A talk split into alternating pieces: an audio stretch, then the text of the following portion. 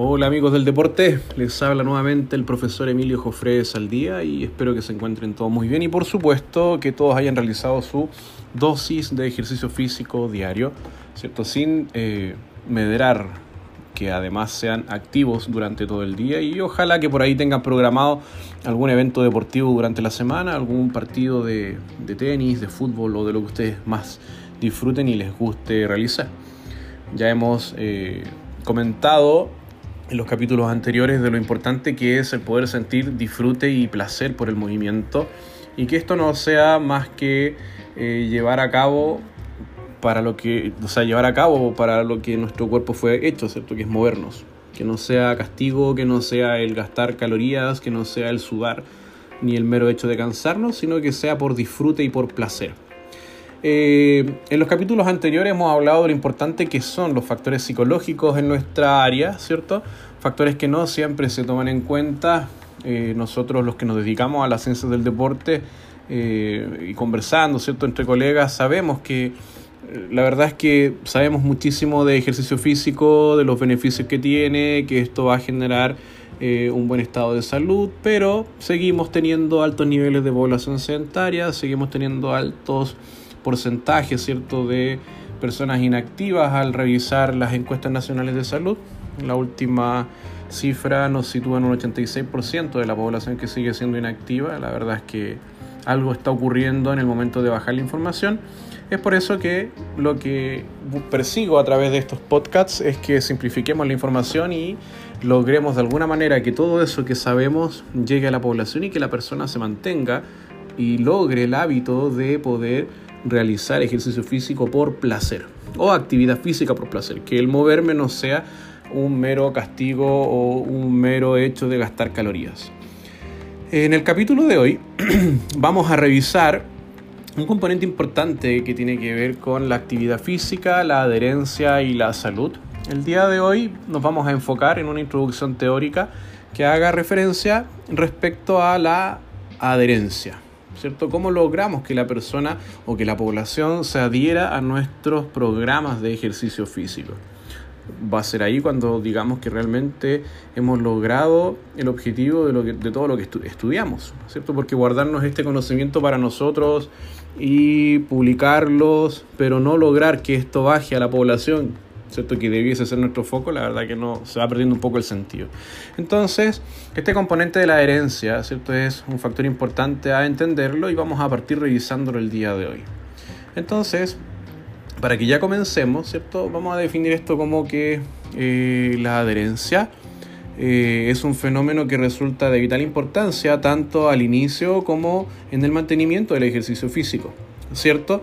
Que es eh, es que son distintos los motivos, así como los modos en los que podemos fomentar dicha adhesión, pero eh, en ambas situaciones intervienen aspectos comunes sobre los que hemos de fijar nuestra atención llegando al momento de diseñar nuestros programas de adhesión para el ejercicio físico y que son en los que hay que centrarse a la hora de conocer mejor los, lo que supone ¿cierto? la adherencia en cada sujeto. De hecho, eh, cuando se plantea la realización de un programa de actividad física y deportiva, hay que tener en cuenta que en el mismo se ha de considerar dicha propuesta de potenciación de la adherencia, aspecto que pocas veces se considera cuando se supone que casi siempre por error que una persona que hace deporte o se inicia en él ya reúne los aspectos motivacionales para poder mantenerse, ¿cierto? O para adherirse al programa. Y no siempre es así. Eh, la adhesión a la práctica deportiva también se aprende. Y, en la, y es esa posibilidad de entrenamiento que se centra en la necesidad de conocer los diferentes eh, aspectos que influyen en ella. Eh, veamos algunos entonces de estos errores que se suelen cometer al pensar en la adherencia eh, que han de ser aclarados con el fin de que posteriormente al diseñar una actuación específica para la potenciación de la misma, no se asuman hechos ¿cierto? que puedan eh, condicionarla de manera negativa. En, teoría, ¿cierto? o en rigor en este caso, tendríamos que situarnos en, eh, en los siguientes errores que se podrían cometer al pensar en que la adherencia es algo que viene incorporado en la persona y que no va a ser aprendible, ¿cierto? Eh, estos errores podrían estar relacionados con que se considere que esta adherencia es intrínseca, que depende directamente del sujeto o que depende solo del componente individual de la persona, que es inmutable o que simplemente esta adherencia no se puede aprender. Y, y ahí es donde estaríamos obviando algo tan importante en relación a nuestros estudios pedagógicos para los que somos profesores, en donde sabemos que todo lo que se practica y todo lo que se repite de manera reiterativa termina siendo o transformándose de alguna manera en un hábito, ¿cierto? Por ende, podríamos perfectamente educar al sujeto para que se adhiera a uno o a uno o, algún programa de actividad física que nosotros realicemos. Entonces vamos a revisar ahora cada uno de estos errores por separado, ¿cierto? Ese es el foco del día de hoy. Y vamos a partir revisando esto de que es intrínseco, ¿cierto? Que esta motivación por el ejercicio o que esta adhesión vendría siendo intrínseca en el sujeto. Y pensar, ¿cierto? Como se apuntaba anteriormente, que adherirse a la práctica deportiva depende de las características internas del sujeto, como puede ser su patrón de personalidad, es un error importante, ya que este planteamiento supone que solo aquellos que tengan un determinado patrón de personalidad con características tales como el compromiso, ¿cierto? la resistencia o la capacidad de superación, van a poder adherirse a la práctica deportiva. Estos temas algo hablamos también en nuestro curso pasado cuando tuvimos de invitado a nuestro psicólogo deportivo, ¿cierto? a Fernando Azúcar. Eh, lo que incapacitaría a otras personas a que se puedan adherir, ¿cierto? Porque no todos tienen estos componentes personales. La adherencia no depende exclusivamente de la forma de ser del sujeto. Es verdad que determinados perfiles de comportamiento facilitan la adherencia, entre otras cuestiones, porque dotan al sujeto de habilidades que ayudan ¿cierto? a poder consolidar dicha adherencia, mientras que otras características poco favorecedoras pueden influir de manera negativa.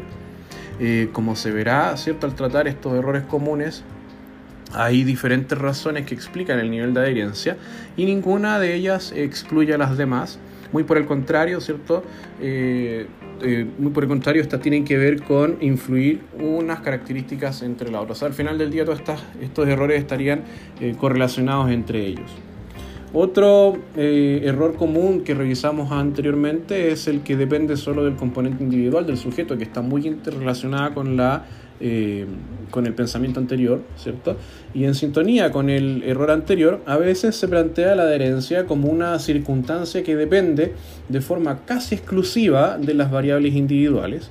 No es solo que lo interno sea exclusivamente esencial, sino que evita la posibilidad de que factores externos estén condicionando dicha adherencia. Sin embargo, sabemos que existen eh, factores de índole social o familiar que pueden perfectamente influir en la adherencia en un sentido u otro, es decir, potenciándola o también disminuyéndola, por lo que de nuevo se incide en el hecho de que, la, de que estas cosas son complementarias, ¿cierto? Estos, estos, eh, esto de la adherencia es complementario con respecto a los factores que estamos revisando. También eh, este componente de que es inmutable, eh, relacionando ¿cierto? la importancia que puede tener la personalidad del sujeto en el mantenimiento o no a la adherencia, otro error frecuente es su carácter de que esto es inmutable.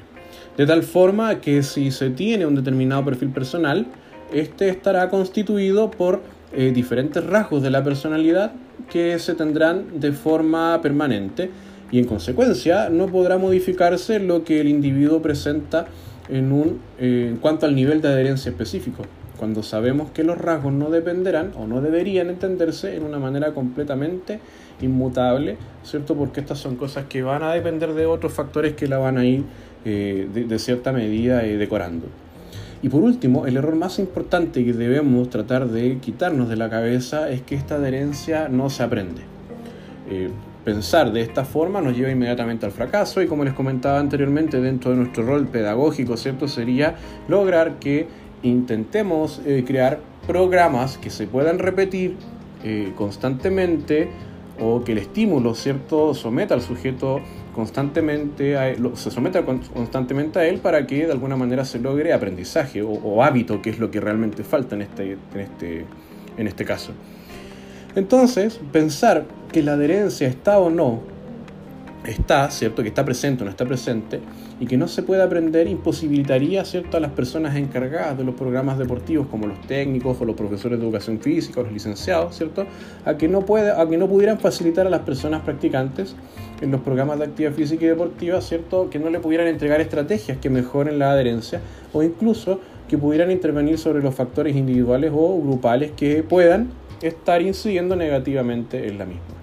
En esta propuesta, ¿cierto? Se parte de que la capacidad para adherirse sí se puede aprender y eso es lo más importante que tenemos que tratar de lograr, ¿cierto? Que es lograr que aparezca el hábito, ¿cierto? por la práctica de actividad física, de ejercicio físico, de deporte, y eso lo vamos a lograr en la medida que eh, generemos este placer por el movimiento en la persona o esta necesidad, ¿cierto?, de moverse en la persona. De hecho, la adherencia, como cualquier otro componente de la actividad física, es evidente que se puede aprender y si se adquiere supone que se puede entrenar, que es el objetivo básico que cualquier responsable ¿cierto? de programas de deporte tendrá que desarrollar.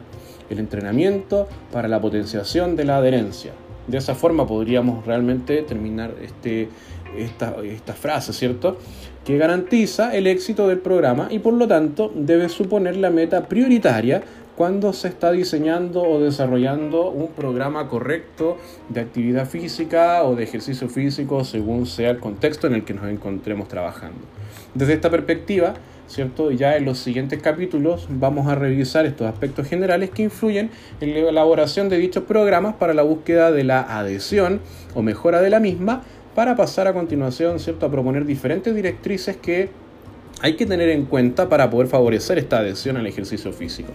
Todo ello con el objetivo de adquirir eh, las destrezas esenciales que facilitan el diseño de programas de adherencia vinculados al mantenimiento de la práctica de la actividad física y deportiva que supone el programa general que deseemos eh, implantar, ¿cierto? Entonces los dejo invitados a nuestro siguiente podcast ya vamos a hablar de otros aspectos más específicos, ¿cierto? Que tienen que ver con la elaboración de programas y sobre todo esto, este diseño con este componente de la adherencia por sobre el objetivo final del programa, ¿cierto?